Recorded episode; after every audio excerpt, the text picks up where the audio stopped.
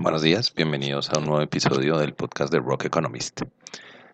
Bueno, la semana pasada hablé del yuan, hablé de lo que sucedía con la depreciación del yuan y parece que cuando ya se había tranquilizado la cosa, eh, pues esta semana, ayer se invirtieron las curvas de los bonos de deuda pública de Estados Unidos, los treasuries y los bonos ingleses.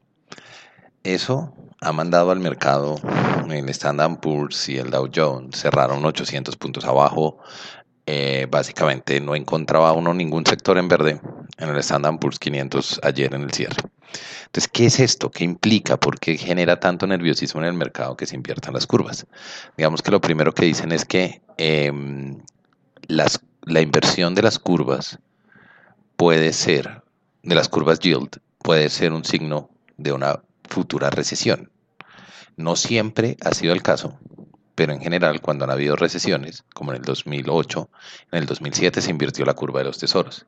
¿Qué quiere decir que se invierta la curva? Quiere decir que estamos hablando, digamos que lo primero que hay que entender es que estamos hablando de bonos de diferentes plazos. Entonces tenemos bonos de corto plazo, bonos de mediano, bonos de largo plazo.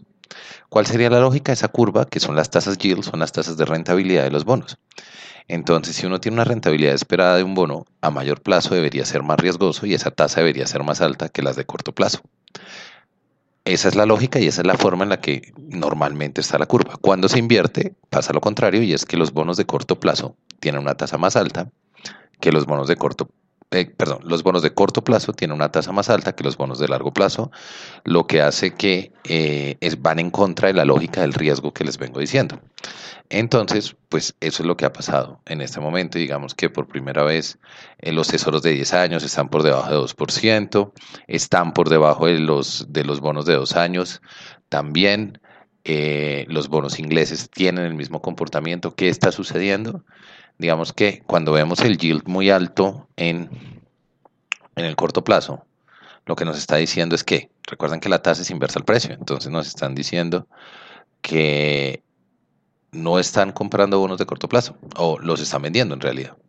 Porque si la tasa está subiendo, quiere decir que el precio está bajando. Pero más importante aún, quiere decir que esa rentabilidad que tenemos es una rentabilidad muy alta por bonos de corto plazo. Mientras los bonos de largo plazo ¿Qué está pasando? Por ejemplo, todos los activos de 10 años de Inglaterra, los bonos de Inglaterra y los bonos del Tesoro de 10 años son activos refugio, los están demandando mucho porque están buscando refugio precisamente de todo lo que hemos venido hablando de la incertidumbre de los mercados, de una expectativa de menor crecimiento. Por ejemplo, en el caso de Inglaterra, lo que está pasando es que es un es un efecto también del Brexit, de Boris Johnson, eh, de todas estas fuerzas que están por detrás de Europa, que está ralentizando su crecimiento.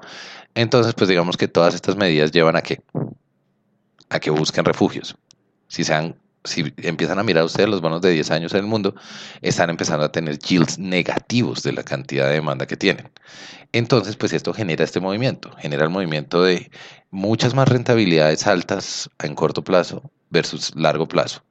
Dicho de otra forma, no se espera un rendimiento tan alto en bonos de largo plazo esos bonos también de largo plazo están asociados a expectativas económicas en general. Entonces también tenemos esa fuerza por detrás. ¿Qué fue lo que pasó en los otros mercados? Pues que cuando esto pasa, quiere decir que eh, podemos ver clarísimo, si nosotros viéramos la gráfica de ayer del Standard Poor's y la de los tesoros de 10 años, lo que se ve es la caída en precio del tesoro de, del Standard Poor's, la fuerte caída que tuvo, y luego vemos la subida, pues la caída en la tasa de los tesoros, que es una subida en precio. Dicho de otra manera, se desmontan en acciones porque las ven muy riesgosas y se montan en bonos de 10 años porque los ven como un refugio. Entonces toda esta tendencia se ha venido repitiendo y se ha venido replicando en todos los bonos de 10 años de las economías desarrolladas que se consideran activo refugio.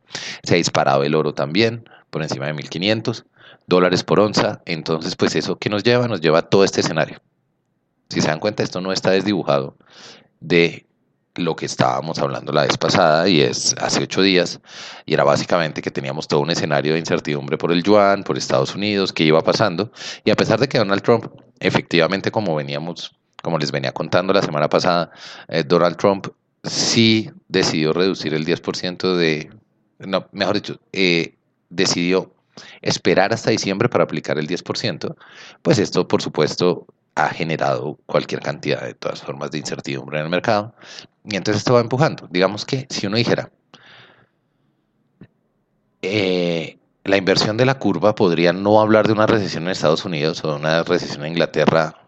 ¿En qué momento? Pues si los datos económicos son muy sólidos, las expectativas económicas son muy fuertes, uno diría, no, esto es un movimiento particular que está pasando en el mercado.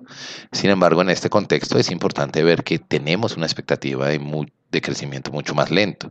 Tenemos una incertidumbre muy fuerte asociada en el conflicto entre China y Estados Unidos.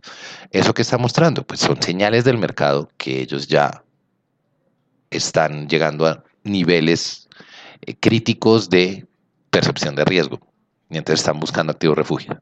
¿Qué va a pasar? Pues que se va a disparar como lo que está pasando la demanda de activo refugio, pero eventualmente también eso va a llegar a un punto máximo. Entonces, ¿qué va a pasar cuando los activos refugio no aguanten más? Esa es la pregunta real y es lo que hay que estar mirando. Les recomiendo pues eh, que también, si quieren revisar mi columna, Pueden seguir también mi informe semanal, Market Update, tres datos a seguir, publicado cada lunes en mi página www.rock-economist. Seguirme en Twitter, Rock Economist 1 o Gregorio Gandini, y revisar mis columnas de dinero cada miércoles. Les agradezco mucho su atención y que pasen un buen fin de semana.